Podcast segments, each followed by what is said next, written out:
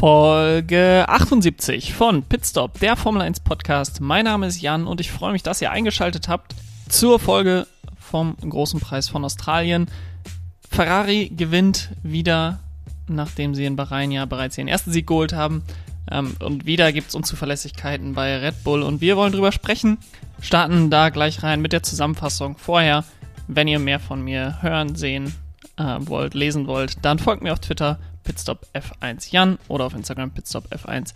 Dort findet ihr auch alle Infos zum neuen Newsletter, den ich gestartet habe, der einmal wöchentlich rauskommt. Und abonniert natürlich gerne den Podcast und verpasst dann keine Folge mehr. Okay, lasst uns reinstarten in die Zusammenfassung des großen Preis von Australiens. Ich habe mir letzte Mal 60 Sekunden dafür Zeit gelassen, das war vielleicht etwas knapp.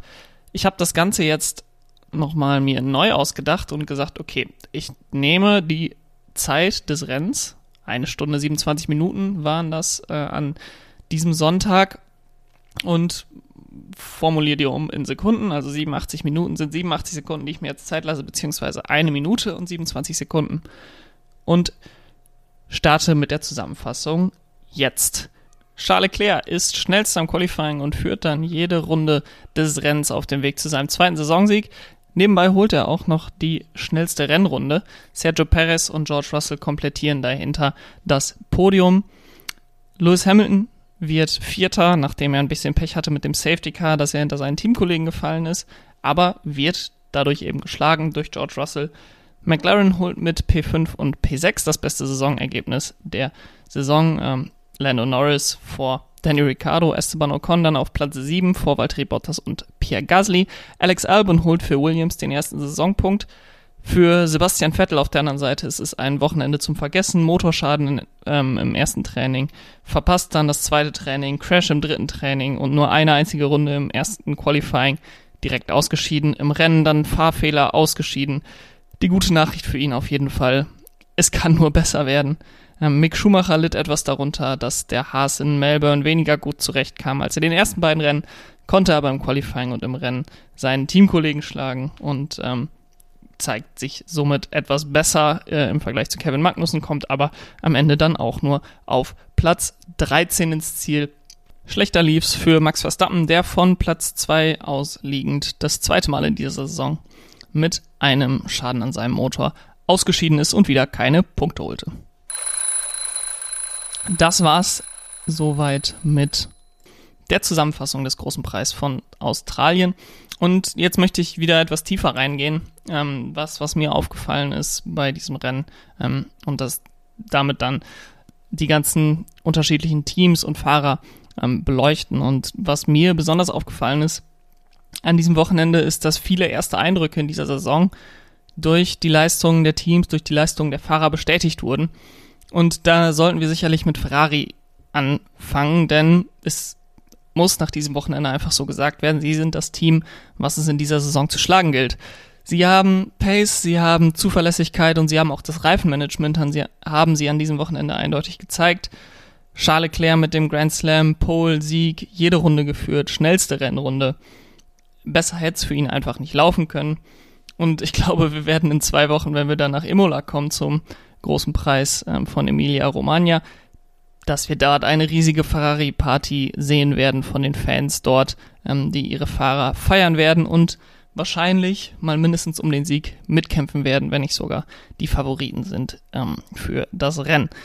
Sie haben jetzt 39 Punkte Vorsprung in der Konstrukteurswertung, 34 Punkte Vorsprung hat Charles Leclerc inzwischen in der Fahrerwertung vor George Russell, der da auf Platz 2 liegt. Letztes Jahr waren 33 Punkte Vorsprung von Max Verstappen der größte Vorsprung, den es überhaupt gab ähm, während der gesamten Saison.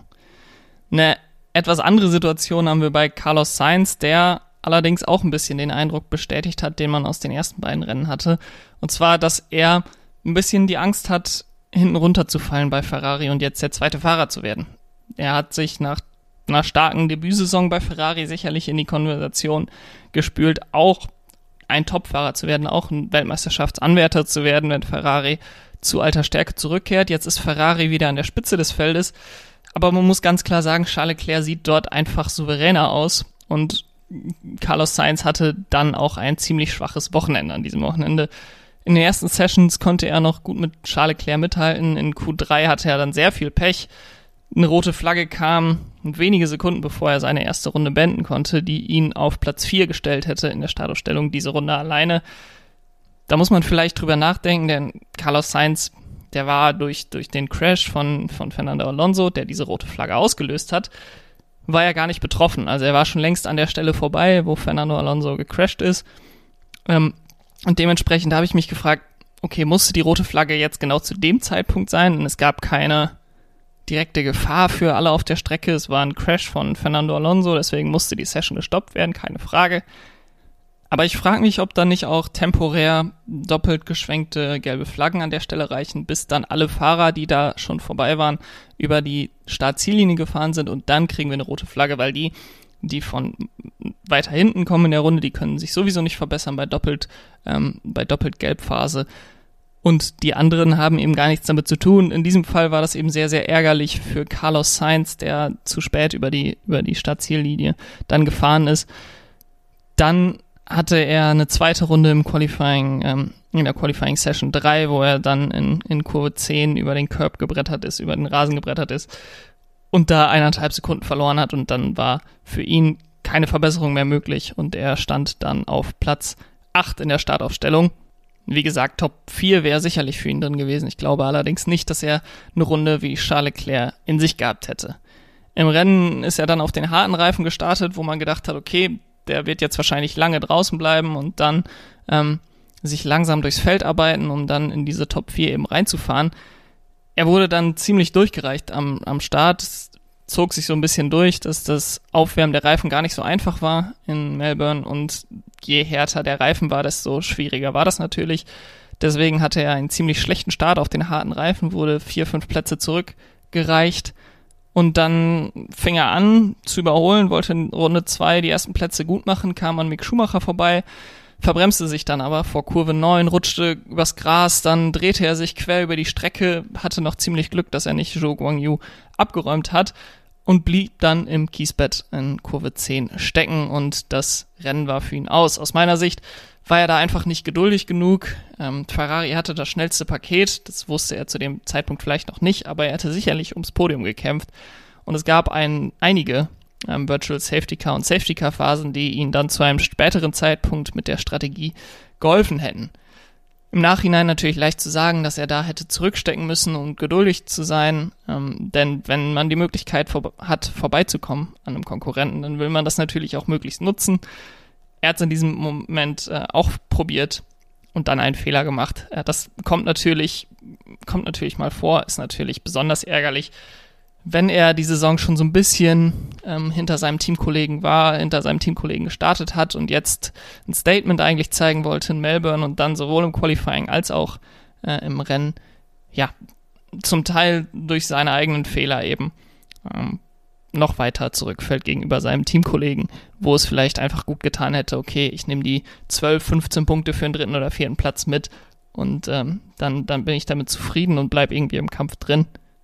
Diese Null-Punkte-Leistung, die bringt ihn jetzt natürlich weder teamintern noch in der Fahrerwertung irgendwie nach vorne. Wenn wir auf Red Bull schauen, dann sind die ersten Eindrücke dort gewesen, dass das Auto verdammt schnell ist, ja, aber auf der anderen Seite eben auch unzuverlässig ist. Und dieser Eindruck hat sich definitiv bestätigt in Melbourne. Die Red Bull waren die einzigen, die Ferrari irgendwie gefährlich werden konnten in allen Sessions.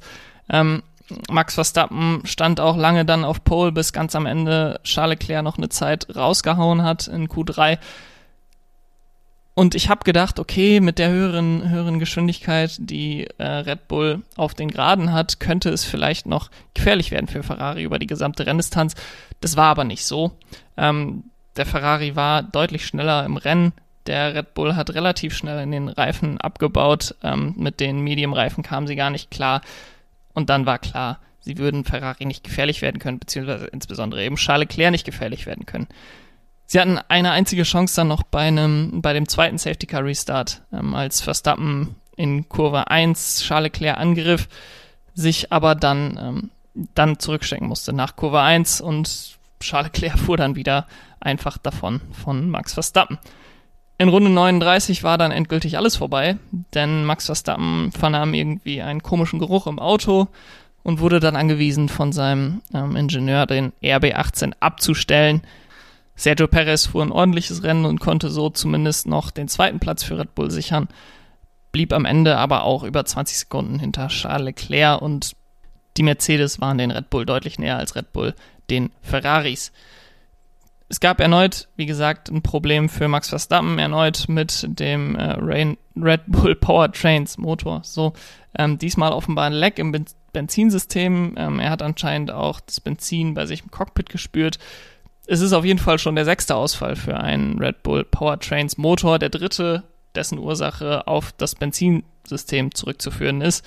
Vielleicht ist es der Kraftstoff, der E10-Kraftstoff, der den Teams mehr zu schaffen macht als angenommen. Das ist, scheint auf jeden Fall auch so bei Mercedes zu sein, die, ähm, wo dort vermutet wird, dass der E10-Kraftstoff dazu führt, dass die Mercedes angetriebenen Teams nicht besonders stark sind zu Saisonbeginn. Aber es kann natürlich unendlich viele Gründe haben und äh, all das ist jetzt erstmal nur Spekulation. Was klar ist allerdings, ist, dass Red Bull dieses Problem lösen muss. Sie sind ganz klar das zweitbeste Team mal mindestens. Ähm, sie können Ferrari aber auch über die Saison gesehen gefährlich werden. Allerdings nicht, wenn sie in jedem zweiten Rennen ähm, ausfallen. Und das äh, tun sie derzeit. Also wie gesagt, Max Verstappen jetzt zweimal ausgefallen in drei Rennen, ähm, Sergio Perez einmal ausgefallen in drei Rennen. Also von sechs Rennen, die Red Bull gefahren ist, ähm, haben sie nur drei äh, beendet. Das müssen sie lösen. Da müssen sie irgendwie eine Lösung finden, dass sie da zuverlässiger werden. Denn sie leiden da derzeit sehr stark drunter und sie sind weder in der Fahrerwertung noch in der Konstrukteurswertung auf Platz zwei. Ähm, und das ist natürlich für, für die Leistung des RB18 nicht ähm, repräsentativ, aber durch die Zuverlässigkeit eben durchaus gerechtfertigt. Kommen wir zu den dritten im Bunde der Top-Teams und das ist Mercedes und auch die haben, muss ich sagen, ihren ersten Eindruck der Saison bestätigt. Und zwar, dass sie derzeit Schadensbegrenzung betreiben und das einfach durch sehr, sehr gute Zuverlässigkeit machen. Es gibt ja die alte Motorsportweisheit, to finish first, you must finish first. Das gilt natürlich insofern nicht für Mercedes, dass sie nicht Erster geworden sind. Dennoch ist das Konzept auf ihre Taktik derzeit anwendbar. Sie sind mit Platz 3 und Platz 4 definitiv am Maximum von dem, was möglich gewesen war an diesem Wochenende. Aber jeder Punkt, den man derzeit holt, kann am Ende der Saison entscheidend werden, ob sie jetzt um die Meisterschaft kämpfen oder nicht. Nach drei Rennen steht man jetzt allerdings weiterhin vor Red Bull in der Konstrukteursweltmeisterschaft und somit besser als die eigentliche Leistung des Autos das zulassen sollte. Und sie sind nach drei Rennen auch jetzt das einzige Team, das bei allen drei Rennen beide Fahrer in die Punkte bringen konnte. Dafür musste auch Lewis Hamilton heute dann mal etwas zurückstecken, der nach den Safety Cars hinter George Russell zurückgefallen war und dann auch angewiesen wurde, offenbar, es wurde nicht übertragen, dass er tatsächlich angewiesen wurde, aber auf Grundlage seiner Reaktion, wie er gefahren ist, ähm, eben, dass er George Russell nicht angreifen sollte. Er war nach dem Rennen allerdings gut gelaunt, muss man auch sagen, und es scheint noch keine Spannung bei Mercedes zu geben. George Russell hat jetzt 63 Rennen, also genau wie seine ähm, Startnummer 63 gefahren und hat jetzt sein zweites Podium geholt. Das erste nach einem echten Rennen, muss man ja sagen. Das erste hat er in äh, Spa geholt letzte Saison, als das Rennen nach zwei Runden abgebrochen wurde. Und das erste mit Mercedes und ist durch seine Konstanz fünfter äh, Vierter im ersten Rennen, Fünfter im zweiten Rennen, Dritter jetzt im dritten Rennen, der Zweitplatzierte der Fahrerwertung, ähm, was ich definitiv nicht so erwartet hätte vor diesem Wochenende, dass George Russell dort steht. Und ich habe es auch ähm, in der Vorschau auf das Rennen von Australien gesagt, der erste Fahrer seit Nico Rosberg 2016, der Lewis Hamilton nach drei Rennen, beziehungsweise der nach drei Rennen noch vor Lewis Hamilton in der Fahrerwertung liegt. Nach diesen drei Teams, bei denen es zwar auch Höhen und Tiefen definitiv gibt, die aber grundsätzlich positiv in die Saison gestartet sind, kommen wir nun zu dem Team, wo der erste Eindruck für diese Saison nicht gut war und der zweite das dann ebenfalls bestätigt hat oder der sogar noch schlechter ist. Denn Aston Martin hat sehr, sehr viele Probleme bei den ersten Rennen gehabt, die man irgendwie auf unterschiedliche erschwerende Umstände schieben konnte. Sebastian Vettel mit Corona, Nico Hülkenberg als Ersatzfahrer. Das Porpoising muss man noch unter Kontrolle kriegen, aber das ist ja kein Problem. Das kriegt man relativ schnell unter Kontrolle. Äh, das würde ich sagen, ist jetzt seit diesem Wochenende endgültig nicht mehr möglich, dass man das alles irgendwie von sich wegschiebt und von sich wegweist und sagt, wir haben äh, Probleme, die wir leicht lösen können oder wir sollten mal das nächste Rennen abwarten, dann wird alles viel besser. Ich glaube, bei Aston Martin müssen jetzt wirklich die Alarmglocken ähm, laut schellen. Sebastian Vettel setzt auf jeden Fall die Erwartung für diese Saison nochmal ein bisschen runter, denn er hat wirklich das Wochenende aus der Hölle. Ich habe es gerade in der Zusammenfassung schon mal kurz gesagt. Motorschaden im ersten freien Training, ähm, dann das persönliche Highlight wahrscheinlich von ihm, als er mit dem Scooter von einem Streckenposten zurück in die Box fuhr. Ähm, dafür bekam er dann auch noch 5000 Euro Geldstrafe. Dann konnte er, wie gesagt, im zweiten freien Training nicht fahren, ist dann im dritten freien Training wahrscheinlich auf Wiedergutmachung ausgewiesen, aber crashte schon, bevor er eine erste gezeitete Runde fahren konnte. Im Qualifying schien es sogar so, als könnte er gar nicht teilnehmen, ähm, bis dann eine rote Flagge kam, die verursacht wurde durch seinen Teamkollegen. Dadurch hatte dann sein Team noch mehr Zeit, das Auto wieder herzustellen. Er konnte dann noch eine Runde fahren, setzte sich nur auf Platz 18 vor, eben Lance Stroll, sein Teamkollege und Nicolas Latifi, die beide zuvor schon ausgeschieden sind. Kommen wir zu Lance Stroll, seinem Teamkollegen, denn der bestätigte auch einen Eindruck, der jetzt nicht erst seit Saisonbeginn entstanden ist. Denn Lance Stroll ist in viele Unfälle verwickelt und scheint einfach sehr unvorsichtig zu fahren und bringt damit auch immer wieder sich und andere in gefährliche Situationen. Auf Reddit war kurz vor dem Wochenende sehr passenderweise eine Zusammenstellung von Vorfällen, an denen Lance Stroll beteiligt waren, ähm, gepostet worden. Das waren, glaube ich, 14 Stück. Und wie dort auch von den Stewards entschieden wurde. Und relativ selten wurde Lance Stroll dafür belangt. Er hat auch in den meisten Fällen, wenn man die im Vakuum betrachtet, ähm, wahrscheinlich nicht unbedingt schuld, aber es wird dadurch, wie man, wie die Unfälle zustande gekommen, immer deutlicher, dass er durchaus ein, einen großen Anteil daran haben muss, ähm, denn es ist immer wieder die gleiche Art von Unfall. Ein Fahrer versucht an der Innenseite von ihm vorbeizugehen. Lance Stroll macht einfach die Tür zu, bleibt auf der Ideallinie, lässt seinem ähm, lässt seinem Kontrahenten auf der Innenseite keinen Platz. Der Kontrahent crasht entweder in ihn rein oder dreht sich oder was auch immer, kriegt wahrscheinlich auch noch eine Strafe dafür, dass er in Lance Stroll reincrasht, der wahrscheinlich dann auch einfach nicht seine Rückspiegel genutzt hat. Und wenn wir über die Nutzung von seinen Rückspiegeln sprechen, dann kommen wir auch zu der Situation, die es im Qualifying gab, ähm, zurück. Dort gab es ein bisschen komische Situation mit Nicolas Latifi, der auf einer langsamen Runde war. Er dachte, Lance Stroll wäre auf einer Pushlap, hat ihn dann vorbeigelassen. Dann ist Lance Stroll langsamer geworden, weil er auch gerade auf einer Out oder auf einer Inlap war. Ich weiß es gar nicht ganz genau. Ähm, dann wollte Nicolas Latifi wieder vorbei, weil er dachte, okay, dann hole ich mir besser die, die gute ähm, Track Position für meine schnelle Runde gleich. Und als Nicolas Latifi vorbei wollte, zog Lance Stroll auf einmal rüber zur Seite und fuhr voll in Nicolas Latifi rein. Als hätte er gar nicht gewusst, dass er da war. Er wusste nicht, dass er da war. Ähm, sicherlich unglücklich, aber definitiv die Schuld von Lance Stroll, der dafür dann auch eine drei Plätze Gridstrafe bekommen hat und weitere zwei Punkte auf seiner Superlizenz. Und in, an Lance Strolls Stelle ist er sicherlich auch nicht in einer einfachen Situation. Das entschuldigt natürlich äh, nicht direkt was, aber man muss sagen, er ist als Fahrer immer wieder kritisiert worden, auch durchaus zu Unrecht kritisiert worden in seinem Paydriver-Status, der ja durchaus valide ist, weil er eben der Sohn von Lawrence Stroll ist und in seinem Team fährt. Dennoch war Lance Stroll auch als Talent ähm, in, in den Junior-Kategorien ähm, sehr, sehr gut und dass er 2017 dann schon in die Formel 1 gekommen ist mit 18 Jahren, das kam auch nicht von ungefähr. Also, dass er da überhaupt die Chance hatte, so früh in die Formel 1 zu kommen, das kam auch nicht von ungefähr. Nichtsdestotrotz hat er sich jetzt auch nicht mit Ruhm bekleckert, äh, wie beispielsweise Max Verstappen, der ja auch sehr früh in die Formel 1 gekommen ist.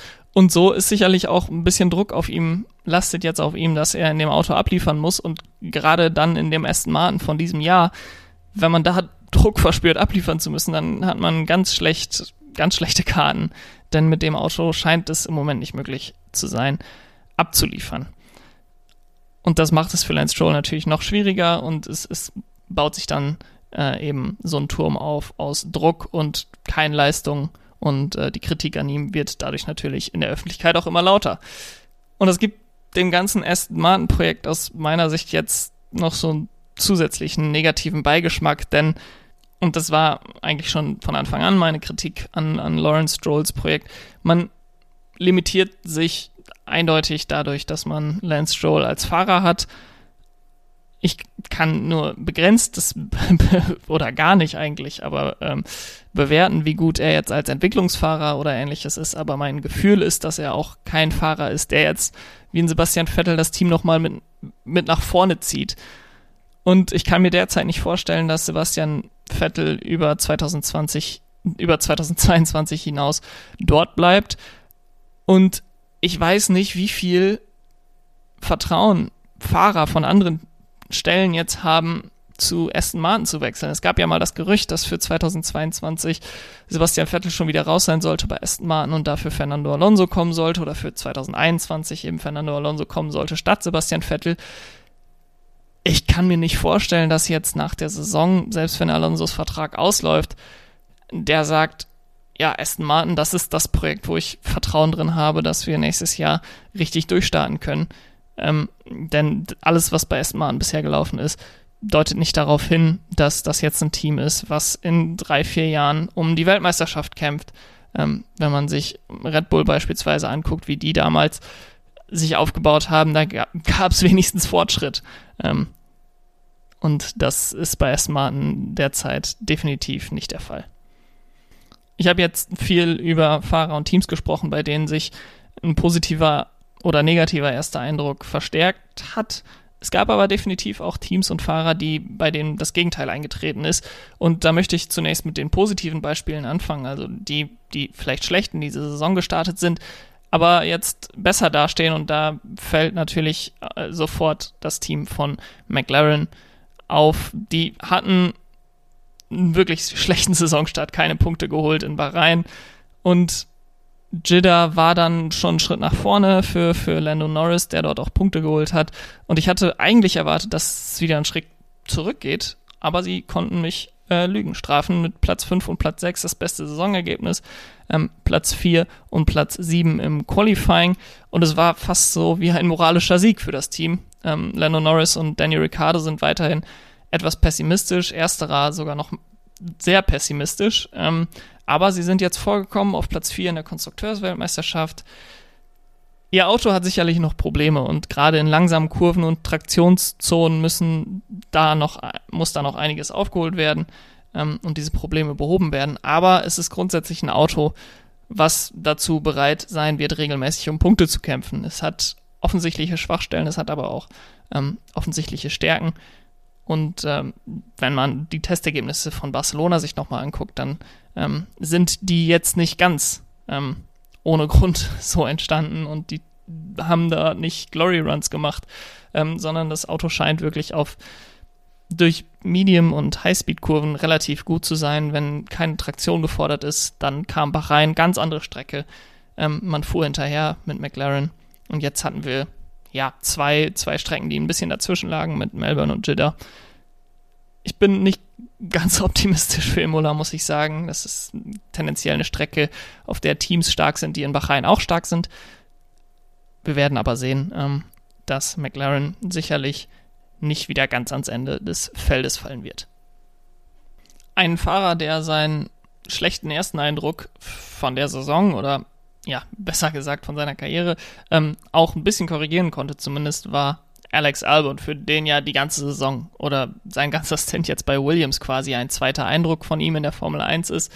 Sein erster Eindruck bei, bei Toro Rosso und Red Bull war sicherlich mit Höhen und Tiefen. Jetzt ist er zurück im Williams und er ist in Melbourne einfach ein richtig, richtig gutes Rennen gefahren. Nachdem er im Qualifying sich schlecht qualifiziert hatte, dann auch noch drei Plätze zurückversetzt wurde, dann wurde er auch noch disqualifiziert, weil er nicht genug Sprit im Tank hatte dementsprechend vom letzten Platz gestartet ist. Dann hat er einen unglaublichen Stint gemacht auf den harten Reifen mit 56 Runden am Stück. Ähm, ist dann in der letzten Runde auf die weichen Reifen gewechselt und ähm, ist am Ende des Tages Zehnter geworden. der erste Punkt für ihn und das Team in dieser Saison. Er ist in einem Auto, was definitiv nicht besser ist als ein, das Auto von Haas ähm, und vielleicht nicht mal besser ist als das Auto von Aston Martin, aber von der Leistung her des Teams anscheinend schon, denn man hat mit Platz 10 eben einen Punkt geholt. Das hat Aston Martin in dieser Saison als einziges, muss man auch sagen, noch nicht geschafft. Ähm, und Mick Schumacher zeigte sich auch beeindruckt. Er sagte, auch wenn man ähm, vielleicht nicht mit der Pace des Autos kämpfen kann, kann man sicherlich mit der Strategie Punkte holen. Das hat Williams gezeigt und davon könnte man was lernen. Und ähm, das kann man definitiv. Ich äh, ziehe meinen Hut vor Alex Albon und freue mich für Williams, dass sie ihren ersten Punkt der Saison geholt haben. Und wo wir gerade schon über Haas gesprochen haben, müssen wir die als leider negatives Beispiel anführen für ein Team, was den ersten Eindruck nicht bestätigen konnte. Der erste Eindruck war sehr, sehr gut. Sie haben in den ersten beiden Rennen jeweils mit Kevin Magnussen Punkte geholt. Und jetzt kam das erste enttäuschende Wochenende für sie. Sie konnten weder für, für Mick Schumacher noch für Kevin Magnussen hat es für die Punkte gereicht. Platz 13 und Platz 14 am Ende waren ziemlich leistungsgerecht, muss man sagen, ähm, wenn man das Wochenende als Gesamtes sieht. Man muss allerdings auch sagen, es ist ein gutes Zeichen, nicht nur für Mick Schumacher persönlich, sondern ich glaube auch für das Haas-Team, dass Mick Schumacher Magnussen schlagen konnte. Das bedeutet, dass beide Fahrer eigentlich gute Leistungen abrufen können. Leider keine Punkte für Schumacher, aber Imola steht bevor und da kann er es ja wieder probieren. Kommen wir nun zu der Auszeichnung des Fahrers des Wochenendes und es waren vielleicht zwei Anwärter an diesem Wochenende, aber am Ende gab es keine dis große Diskussion eigentlich darüber, ähm, denn der Fahrer des Wochenendes heißt Charles Leclerc. Seine zweite Auszeichnung, nachdem er ja schon beim großen Preis von Bahrain sie bekommen hat und es, wie gesagt, gab eigentlich keine anderen Möglichkeiten. Ich habe kurz über Alex Albon nachgedacht, der eben von Platz 20 auf Platz 10 vorgefahren ist. Aber so ein Grand Slam ist dann nochmal was ganz Besonderes. Seit 2011 ist das nur neunmal vorgekommen und die ersten acht haben dann alle in dem Jahr, als sie den eingefahren haben, auch die Weltmeisterschaft gewonnen. Und Stand heute muss man sagen, dass sie auf dem besten Wege sind, ähm, diese Serie weiterzuführen oder dass eben Charles Leclerc auf dem besten Wege ist, diese Serie weiterzuführen. Es ist natürlich noch eine sehr lange Saison, deswegen will ich mich da nicht festlegen. Aber man muss die Feste feiern, wie sie fallen. Charles Leclerc erhält seine zweite Auszeichnung als Fahrer des Wochenendes von mir. Und das war's für heute mit dem Podcast. Sehr untypischerweise für die Formel 1 im Jahr 2022 haben wir nach zwei Wochen Pause vor diesem Rennen, zwei Wochen Pause nach diesem Rennen, bevor wir dann in zwei Wochen in Imola aufschlagen. Bis dahin wird mindestens noch eine Folge eben als Vorschau auf das Rennen kommen, damit ihr die nicht verpasst. Wie gesagt, abonniert bitte den Podcast, ähm, dann verpasst ihr gar nichts. Wenn er euch gefällt, würde ich mich auch riesig über 5 Sterne auf Apple Podcast oder Spotify freuen. Und dann macht's gut. Bis dahin. Ciao.